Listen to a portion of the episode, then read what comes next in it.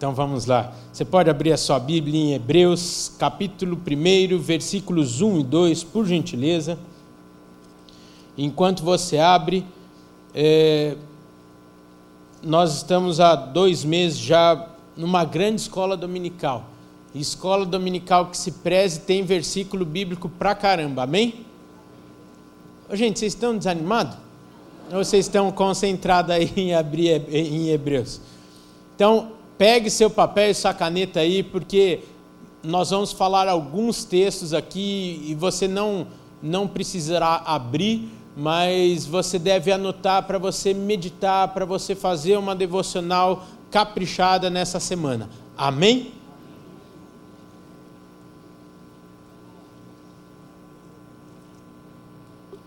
Hebreus capítulo 1, versículos 1 e 2 diz assim: havendo Deus outrora falado, muitas vezes e de muitas maneiras aos pais, pelos profetas, nestes últimos dias, nos falou pelo Filho, a quem constituiu herdeiro de todas as coisas, pelo qual também fez o universo. Pai, muito obrigado mais uma vez. Te agradecemos pela oportunidade de estarmos aqui com liberdade, ó Pai, te cultuando, te exaltando, porque só tu és digno de receber toda a honra, toda a glória e todo o louvor. Deus, eu me coloco aqui, ó Pai, apenas como teu canal, canal do teu Espírito Santo, para ministrar a tua santa palavra.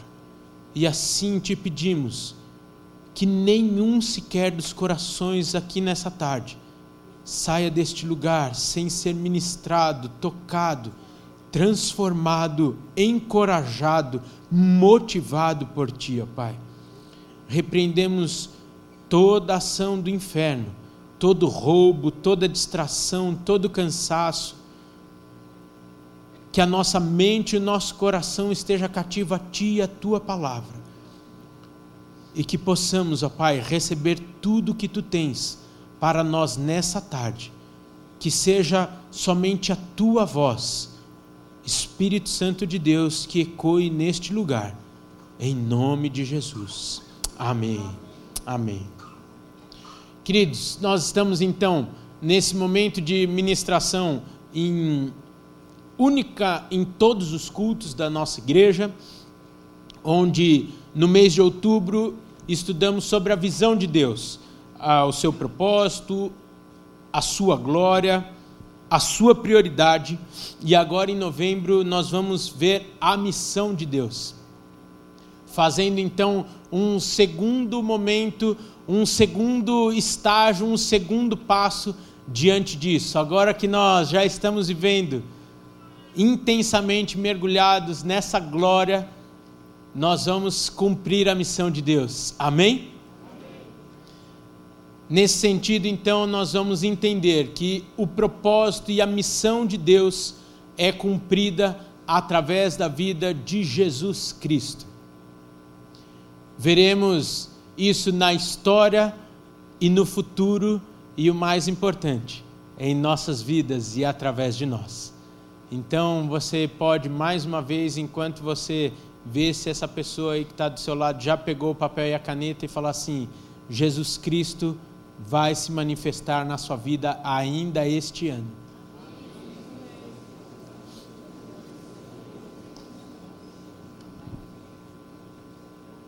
Sabe por que eu falei para você dizer isso, ministrar isso, profetizar isso na vida da pessoa que está do seu lado? Porque é isso que Deus espera de nós. Para isso é que fomos criados. Então eu vou pedir para que você, se você não quiser abrir, eu vou ler todos os textos que eu vou citar aqui. Você pode anotar para depois você estudar na sua casa. Mas se você quiser abrir em Mateus 4, versículos 17 e 23. Mateus 4, versículos 17 e 23.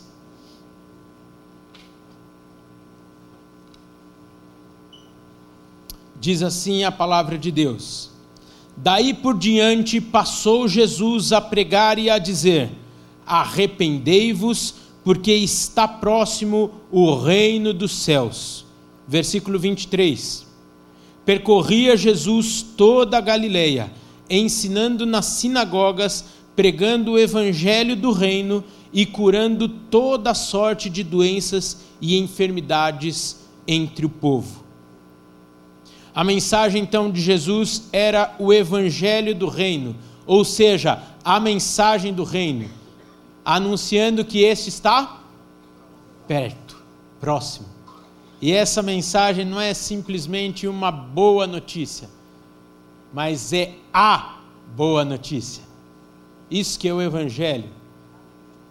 E sinceramente, muitas vezes nós temos pregado essa excelente boa notícia de qualquer forma, é ou não é, queridos? Precisamos às vezes reconhecer. Não não brincando com o que é sério, mas apenas usando como um exemplo muito atual. Infelizmente, muitas vezes nós comemoramos e damos mais a uma notícia ínfame, com tanta alegria, com tanta ênfase, do que a mensagem que pode transformar a vida das pessoas, a mensagem da esperança, a mensagem que as pessoas estão esperando. Fico imaginando que nesse momento o pastor Joanã já está chegando lá no hospital. E quantos lá estão clamando por um milagre, por uma esperança. E nós temos essa resposta. Já disse aqui outras vezes, mas eu não sei se você mora num prédio moderno como o meu, eu sei que eu já falei isso. Mas é muito moderno o meu apartamento porque ele ele inclui as famílias, ele inclui os vizinhos. Porque tudo que acontece no apartamento do meu vizinho eu ouço do meu. E assim do meu também eles ouvem. E quantas situações então eu ouço junto com a minha família.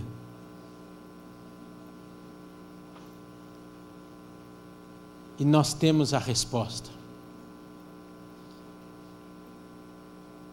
E já disse para minha esposa: terrível seria ou será se estivermos diante de um dia, diante de uma desgraça e olharmos um para o outro e falarmos: puxa, se tivéssemos tocado a campainha, se tivéssemos deixado um folheto, se tivéssemos ofertado a palavra de Deus, talvez essa situação não teria acontecido. Fazendo um parênteses, está chegando Natal. Investe um pouquinho do teu décimo terceiro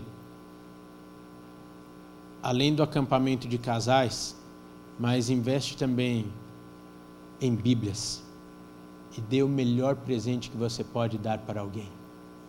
Esse ano eu e a Fabíola estamos com um propósito. E olha que a família da Fabíola é grande. É, quando eu falo é grande, é grande mesmo. Mas nós vamos dar um pão diário e uma Bíblia para todo mundo da família dela. Que eles fazem um momento de, de amigo secreto e fica todo mundo curioso, né? Para saber o que vai ganhar. E nós temos o melhor presente que alguém pode ter, alguém pode ganhar. Será que você pode fazer isso ao menos com o teu oikos? Já pensou? Você dá de presente de Natal o que você tem de mais precioso? Isso muda a vida das pessoas, isso transforma. E apenas então, voltando aqui ao assunto, apenas para lembrarmos o que já estudamos no mês passado, a missão de Deus é consagrar um povo para a sua glória. E este propósito é cumprido através da vida e do ministério de Jesus. Então, para que podemos, possamos compreender o que é reino, que é o tema da mensagem de hoje, que é o que nós vamos estudar nesse mês, nós precisamos entender e discernir que reino pode ter dois significados, pode então ter dois sentidos. E o primeiro deles significa autoridade, governo, majestade, realeza, soberania exercida por um rei, a posição de Deus. E você podia então, nesse momento, até tremer e glorificar a Deus, porque é isso que Ele faz nas nossas vidas. Não precisa abrir, mas você anote aí Salmo 103, 19, diz assim: Nos céus estabeleceu o Senhor o seu trono, e o seu reino domina sobre tudo. Isso tem a ver com poder, sobre governo. O seu reino domina sobre tudo. Salmo 145, 11, 12 e 13 diz assim: Falarão da glória do teu reino e confessarão o teu poder, para que aos filhos dos homens se façam notórios os teus poderosos feitos e a glória da majestade do teu reino. O teu reino é o de todos os séculos, e o teu domínio subsiste por todas as gerações. O Senhor é fiel em todas as suas palavras e santo em todas as suas obras. Isso, eu ouvi uns glória a Deus aí, você pode glorificar mais ainda, porque ouvir um texto desse aqui e ficar do mesmo jeito, ou eu não estou sabendo ler direito, ou você está pensando no Corinthians e Palmeiras. É muita glória, é muito poder. É ou não é? Daniel 2,37 diz assim: Tu, ó Rei, Rei de Reis, a quem o Deus do céu conferiu o reino, o poder, a força e a glória. Este é o primeiro sentido, então, de reino. Essa majestade, esse domínio, este poder. E o segundo sentido, então, que nós podemos perceber, significa, então, esse reino, o espaço, a esfera pela qual um rei exerce autoridade, o lugar onde Deus vai exercer esse governo, esse domínio. E eu vou ler aqui mais quatro textos e você pode mais uma vez questionar para que tanto texto? É porque, mais uma vez, como já foi dito aqui há pouco, nós precisamos fundamentar bem a nossa fé. Precisamos aprender mesmo e quero te encorajar, assim como disse há 15 dias atrás, a começar a decorar esses textos. Porque, infelizmente, não sabemos até quando teremos acesso tão livre assim a este livro a esta preciosidade. Se um dia eu e você ficarmos sem este acesso livre que temos, e que estamos vendo lá no observatório, não está muito distante isso não. Tivemos um encontro com um irmão essa semana que viveu no comunismo, e ele falou o que as pessoas passavam para ter uma Bíblia quantos missionários, inclusive brasileiros, ia, por exemplo, para Angola e era preso lá, ficava preso por levar a palavra de Deus.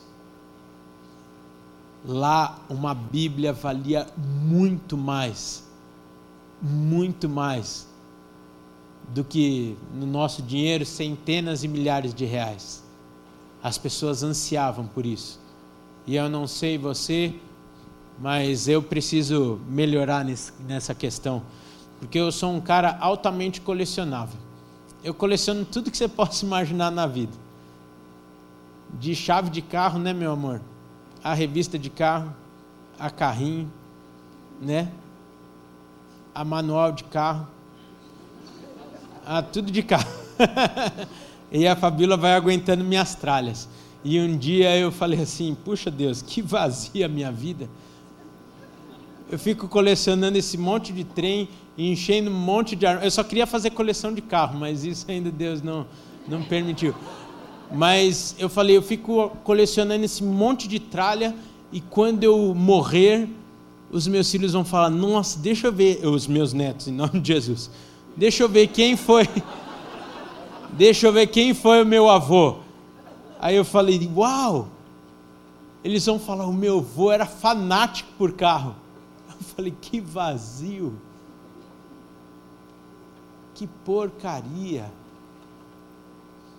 Aí então eu me encorajei, comprei uma prateleira de ferro, daquelas resistentes, e comecei a fazer uma coleção então de todas as versões da Bíblia, todas as traduções da Bíblia, com ressalva algumas que estão saindo agora.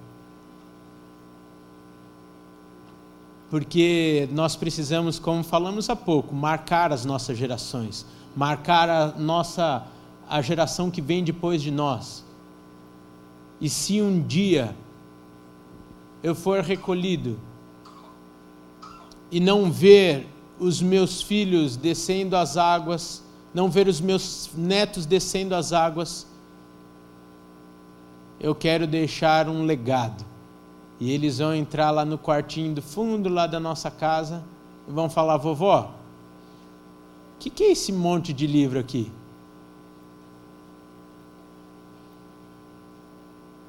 e em nome de Jesus não precisarão, mas se precisarem, eles conhecerão o Deus que eu venho dedicando a minha vida, pelo legado ou então por conta dos livros, pela herança que eu deixei. O que você vai deixar para os seus filhos, para os seus netos? Alguns podem deixar até coleção de imóveis mas isso não vai fazer a diferença na vida dos seus filhos, ao contrário, isso pode levá-los a uma perdição, a um desvio. Por isso que estamos lendo tantos versículos. E pensando então no segundo sentido de reino, do espaço, a esfera, então, em Mateus 7, 21 diz assim: Nem todo o que me diz, Senhor, Senhor, entrará no reino dos céus, mas aquele que faz a vontade de meu Pai, este está nos céus. Ei, glória a Deus, aí sim, tem crente nessa casa. Marcos 9,47 diz: E se um dos teus olhos te faz tropeçar, arranca-o. É melhor entrares no reino de Deus com um só dos teus olhos do que tendo os dois seres lançados no inferno. Marcos 10, 23. Então Jesus, olhando ao redor, disse aos seus discípulos: Quão dificilmente entrarão no reino de Deus o que tem riquezas. Esses versículos estão nos dando a noção deste local, dessa esfera que é o reino de Deus não se confundindo então com a questão de majestade, onde neste lugar onde Deus manifestará essa majestade, esta glória e este poder. Por fim, Marcos 14, 25: Em verdade vos digo que jamais beberei do fruto da videira até aquele dia em que hei de beber novo no reino de Deus. Esses quatro textos então nos dá a noção de um reino distante, onde nós entraremos neste lugar no futuro. Mas também a palavra de Deus separa alguns textos para nos inserir no presente, hoje, neste reino. E Mateus 21, 31 diz assim: Qual dos dois fez a vontade do Pai? Disseram, o segundo, declarou-lhes Jesus. Em verdade vos digo que publicanos e meretrizes vos precedem no reino de Deus. Lucas 16, 16. A lei e os profetas vigorarão até João. Desde este tempo vem sendo anunciado o evangelho do reino de Deus, e todo homem se esforça para entrar nele. João 3,5 diz assim: Respondeu Jesus: Em verdade, em verdade te digo: quem não nascer da água e do espírito não pode entrar no reino de Deus. O reino de Deus, então, é a autoridade de Deus e a esfera onde esta autoridade é praticada. Nessa esfera entramos hoje, a partir do momento que somos arrancados do império das trevas. Glória a Deus. Você está no reino do inimigo, de Satanás no pecado. Quando você entrega a sua vida ao Senhor Jesus, você é transportado do reino das trevas para o reino da luz. Por isso que muitas vezes nós não nos sentimos à vontade em alguns ambientes porque nós não somos mais daquele reino, não pela nossa graça, não por nosso merecimento, mas pela graça de Deus. Por isso que muitas vezes você está num ambiente onde você não sente mais a vontade, não se sente em casa. Se você tem passado por isso, você pode glorificar a Deus, porque isso é um belo termômetro de que você não é mais desse reino. Por isso que muitas vezes,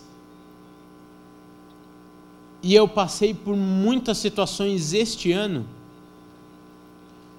onde eu me entristecia por me sentir excluído, por me sentir de fora de algumas situações, das pessoas que me rodeavam. E essa revelação me trouxe a paz e a alegria, porque eu percebi que eu incomodava aqui. As coisas não eram tão legais quando eu estava junto com aquela rodinha. Parecia que eu impedia das coisas fluir. Aí eu comecei a glorificar Deus. Falei: Uau, Deus, a minha vida tem feito a diferença. A minha vida tem te exaltado, tem te glorificado. O reino das trevas tem sido abalado, a ponto das pessoas não me convidarem para determinadas situações, porque senão não poderia acontecer algumas coisas.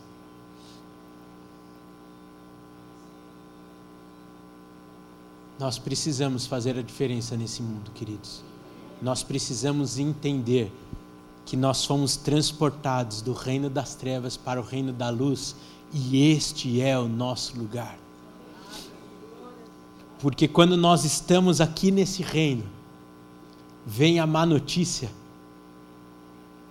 e faz toda a diferença a luz que nos aquece, quem nos guia, o terreno onde estamos e a esperança que nós temos. Por isso, eu queria te incentivar a, nessa semana, puxar o teu termômetro santo e ver o quanto você tem incomodado ou contagiado, ou esvaziado este reino daqui. E tem feito uma santa pescaria daqui, hein, pastor? O senhor tem cara de pescador. Eu não pesco nem os peixes lá no Ceasa. Joga daqui e vai trazendo para cá. Joga a tua varinha e vai trazendo um por um. Ou às vezes Deus vai te dar uma, uma rede santa e você vai trazer um monte de uma vez só. Mas eu e você temos uma missão: esvaziarmos este reino, enchermos o reino de Deus como falamos há duas semanas atrás, com uma única intenção: que o nome do Senhor seja honrado e glorificado. Para isso que Jesus então veio à terra para fazer a diferença, para fazer a distinção desses dois reinos. Porque esse reino onde o diabo domina foi vencido através da cruz do Calvário. Porque com a vida, morte e ressurreição de Jesus, Deus foi glorificado e demonstrou a sua autoridade sobre a morte, o pecado e Satanás. As marcas deste reino foram vencidas por Jesus Cristo na cruz do Calvário. A morte não pôde vencê-lo, e a morte é o símbolo, é a marca de Satanás o pecado não pôde vencê-lo. E o pecado é por onde Satanás quer nos roubar, quer nos impedir dessa transição, quer nos julgar neste reino de luz. E falando em pecado, eu gostaria de pensar com vocês algo. Porque tudo que nós fazemos contra a autoridade e governo de Deus, que são as marcas então pelo qual começamos este estudo, tudo que nós fazemos contra isso é pecado, pois trazemos esse governo para nós. Pensando em termo prático, em termos práticos, quais situações nós temos trazido o governo e a autoridade para as nossas vidas, para as nossas mãos e temos tirado de Deus. É capaz de você pensar comigo, oh, misericórdia, quem sou eu? Roubar a autoridade e o governo de Deus? Se você tem tocado a sua vida ao seu bel prazer, você está incluso nesse grupo. Se você recebe o teu salário e acabamos de receber. E simplesmente dá o seu dízimo e fala: Deus, já te dei os teus 10%, agora esses 90% governo eu. Se você tem tratado o seu cônjuge de forma diversa ao amor de Deus, inspirado em Efésios 5, onde o apóstolo Paulo ensina os maridos a tratar a esposa como Cristo tem tratado a igreja, e as esposas tratarem os seus maridos com honra e respeito, como a igreja tem tratado ao Senhor, você está tirando essa autoridade, este governo de Deus e trazendo para sua mão. Você está fazendo do jeito que você quer quando eu não entrego e não consagro tudo que eu tenho, tudo que eu sou ao Senhor Jesus, eu vou usar novamente o exemplo do salário. Quando eu não entrego e falo, Senhor, eis aqui a quantia que o Senhor colocou nas minhas mãos, como o Senhor quer que eu administre, como um bom mordomo, como o Senhor quer que eu empregue. Quando não fazemos isso, simplesmente estamos pecando, porque estamos tirando a autoridade e o governo de Deus sobre a nossa vida, sobre as nossas coisas. Eu consegui ser claro? É que é chato, né, ouvir isso, né? É que eu não sei você, mas eu escrevendo esse estudo, muitas vezes eu me vi aqui. E tive que pedir diversas vezes perdão ao Senhor preparando essa mensagem. Porque até mesmo o meu tempo eu vi que eu que estava governando. E depois nós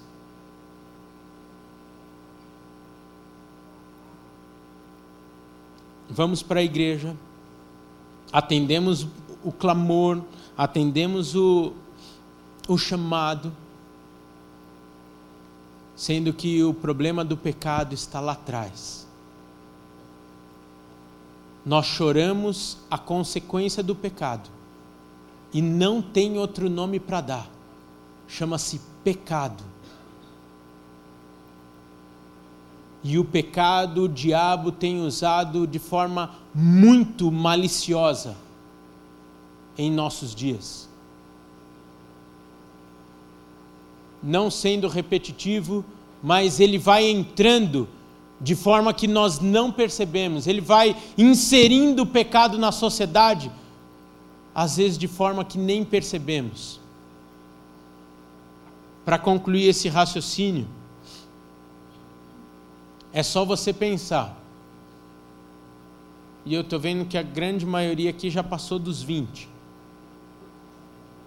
E você vai concordar comigo que o que a moda é ditada nas novelas da Globo vira regra na sociedade. Isso é uma forma sutil. E aqui eu não quero julgar ninguém, quem sou eu para julgar alguém? Mas por vezes a nossa televisão tem ficado ligada e nós temos nos alimentado dessas porcarias.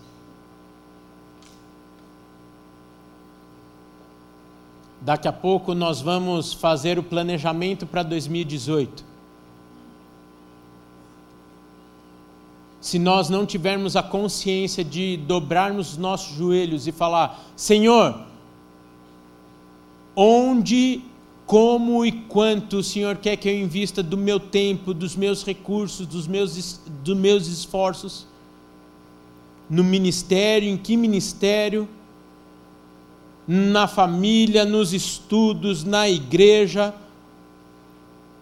nós estamos roubando a Deus. Por mais que achamos muitas vezes que estamos glorificando a Ele. Às vezes, eu costumo dizer isso com a Fabíola, nós somos enganados de forma bem sutil em, em, em um sentido simples nós estamos numa vida de pecado, mas por conta da graça e da misericórdia de Deus, Deus ainda nos usa, ainda acontece coisa em nossa vida.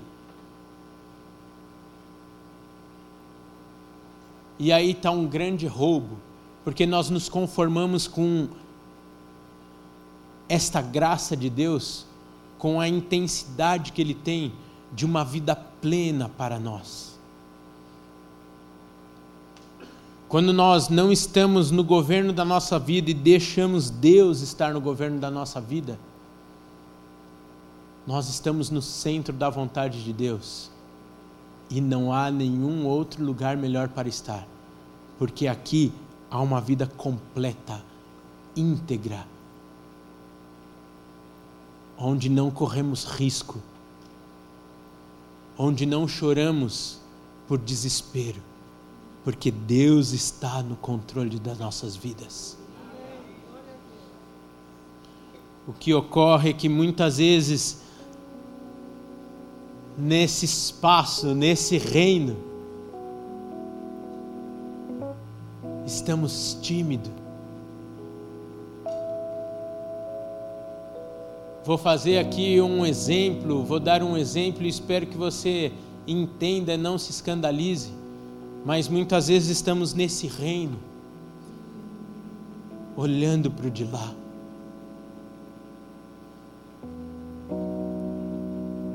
Só que nesse reino há majestade, neste reino há glória. Não para nós, mas através de nós. Aquele reino nós vemos festa,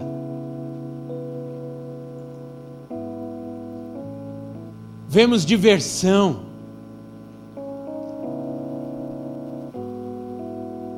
Há um preço altíssimo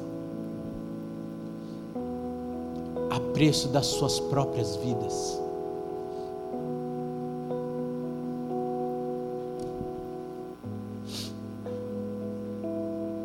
A nossa vida precisa glorificar a Deus e não tem como fazer isso de forma intensa, de forma verdadeira, sem estarmos completamente inseridos na vida deste reino, na prática deste reino, em comunhão com aquele que reina, com aquele que governa.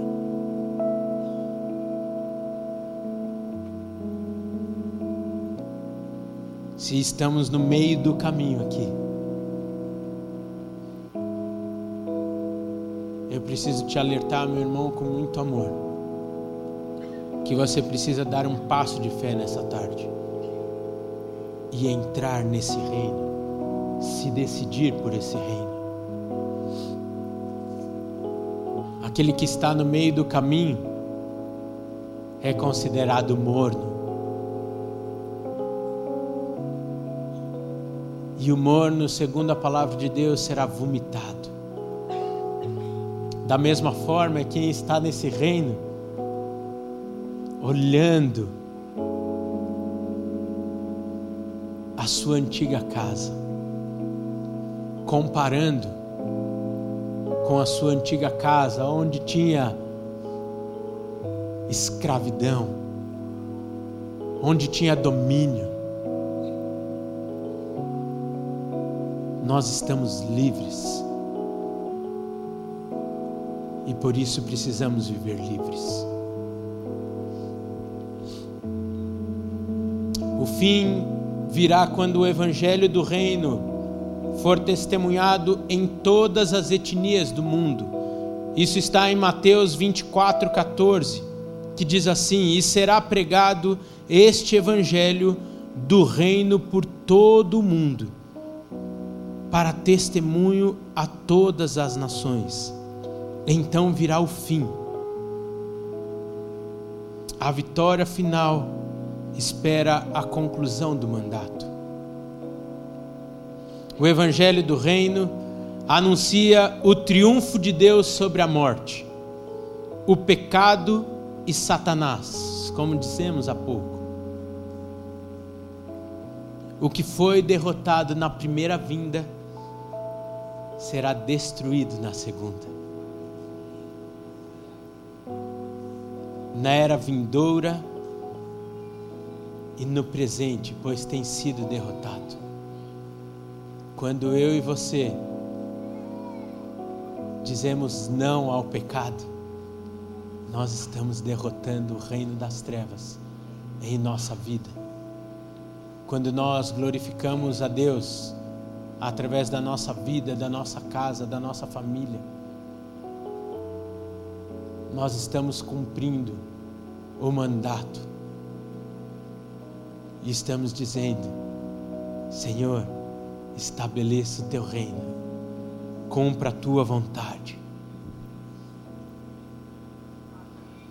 1 Coríntios 15, 20 a 28 diz assim: Mas de fato, Cristo ressuscitou dentre os mortos, sendo Ele as primícias dos que, nos dos que dormem visto que a morte veio por um homem, também por um homem veio a ressurreição dos mortos. Porque assim como Adão, desculpa, porque assim como em Adão todos morrem, assim também todos serão vivificados em Cristo. Cada um, porém, por sua própria ordem, Cristo as primícias, depois os que são de Cristo na sua vinda. E então virá o fim, quando ele entregar o reino ao Deus e Pai, quando houver destruído todo principado, bem como toda potestade e poder, porque convém que ele reine até que haja posto todos os inimigos debaixo dos pés. O último inimigo a ser destruído é a morte. Porque todas as coisas sujeitou debaixo dos pés. E quando diz que todas as coisas lhe estão sujeitas, certamente exclui aquele que tudo lhe subornou, subordinou, desculpa. Quando, porém, todas as coisas lhe estiverem sujeitas, então o próprio Filho também se sujeitará àquele que todas as coisas lhe sujeitou, para que Deus seja tudo em todos. Eu tenho uma excelente notícia para você, meu querido. Eu e você fazemos parte desse reino. Eu e você fomos criados intencionalmente para este reino, para glorificarmos a Deus. O reino de Deus chegou. O reino de Deus chegou na minha e na sua vida.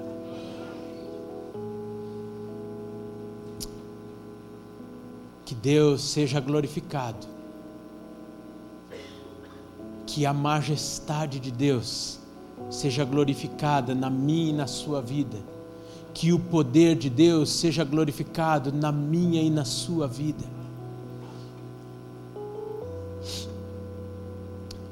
na oração que Jesus nos ensinou, lá em Mateus 6, versículo 10, diz assim: Venha o teu reino, faça-se a tua vontade, assim na terra como no céu. Na minha vida, como no céu. Na minha casa, como no céu. No meu trabalho, como no céu. No meu casamento, como no céu. Você pode ficar de pé. O reino de Deus está estabelecido. O reino de Deus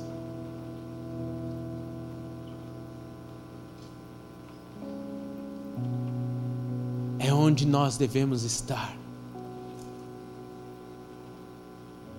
O reino de Deus deve ser manifestado em nossas vidas.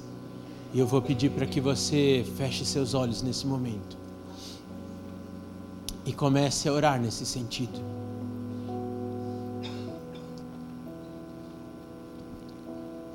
Pedindo para que o reino de Deus seja estabelecido na sua vida, na sua casa, na sua família, no seu casamento, no seu trabalho.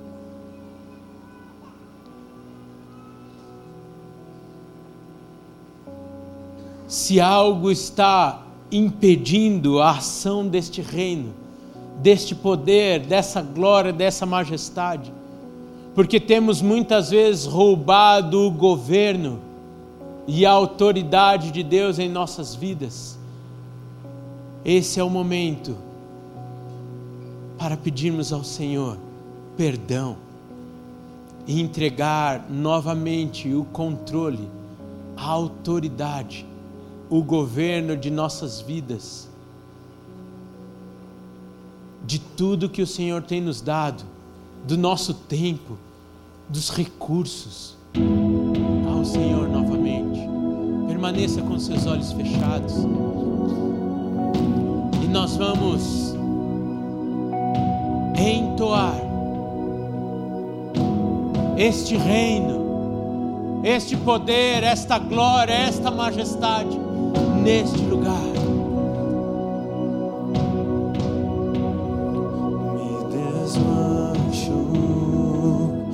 presença de um Deus que não tem fim.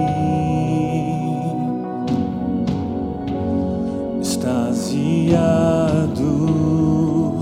na beleza dessa santidade.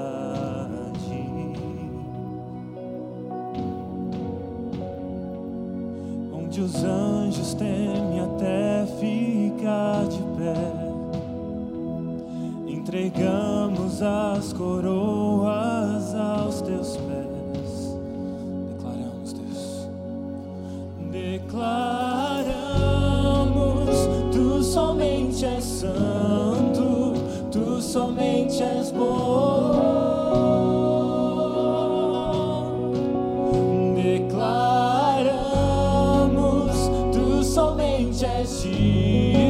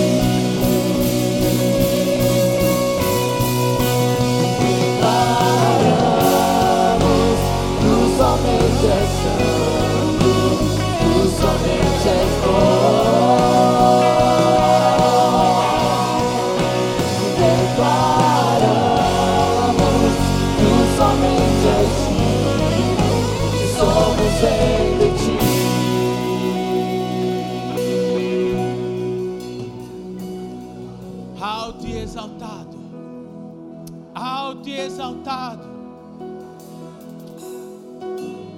Todo poder, toda glória, toda majestade pertence a ti. O teu reino é estabelecido em nossas vidas. A ti, ó Pai, entregamos o governo e a autoridade de nossas vidas. Tudo que temos, tudo que somos, entregamos a Ti. Reina, ó Pai, reina, reina em nossas vidas, reina em nossas casas, reina nos casamentos aqui, ó Pai. Reina em cada família, Pai. Reina em cada vida. Senhor, reina no coração dos nossos filhos, da nossa descendência, Pai. Pai, que o teu reino seja conhecido pela nossa forma de andar, pela nossa forma de falar, pela nossa forma de agir. Nós somos embaixadores desse reino. Isso significa, querido, que não somos daqui deste mundo, somos representantes de um outro reino, o reino dos céus, o reino daquele que governará em glória e majestade eternamente, junto com os seus. Você pode começar a adorar, você pode começar a glorificar, você pode começar a bendizer esse Deus que reinará para sempre junto comigo e contigo.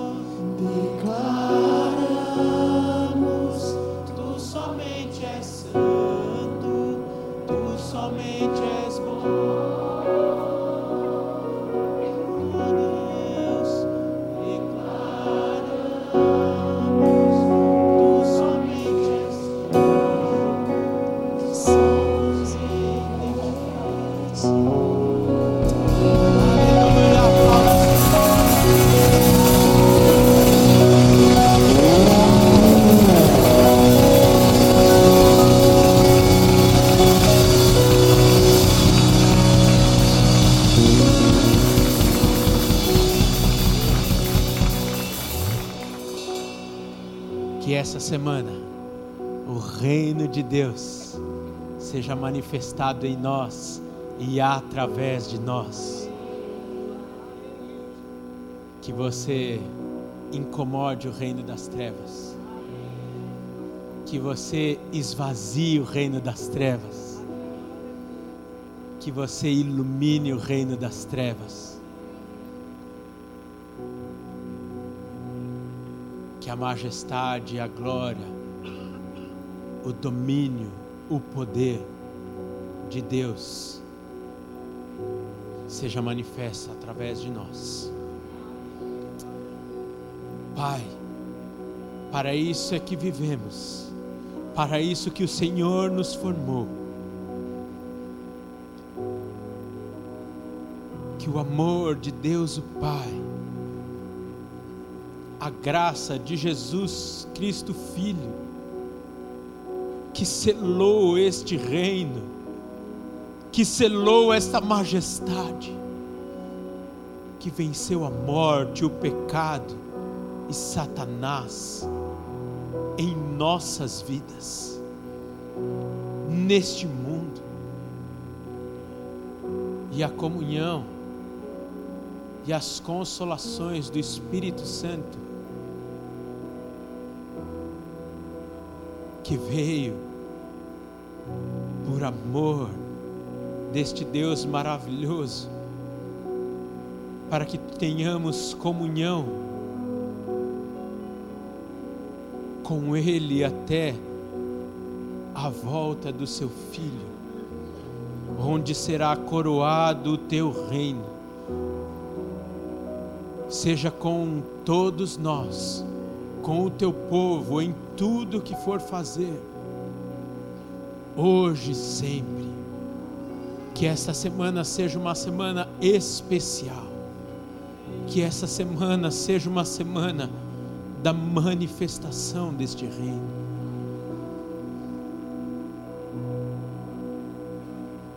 Tendo sensibilidade para ouvir a tua voz, para ouvir a tua direção. No que vem, estamos pecando, que haja conversão. que não o que não tem te glorificado em nossas vidas seja transformado ou arrancado de nós, para que todos os dias de nossa vida encontre sentido não em nós, mas no Senhor. Para que a nossa posteridade saiba que servimos a um Deus vivo verdadeiro, poderoso, Rei sobre todas as coisas. Que a tua majestade seja a marca de nossas vidas, de nossas famílias, até a tua volta. Para a tua honra, para a tua glória, Senhor. Amém.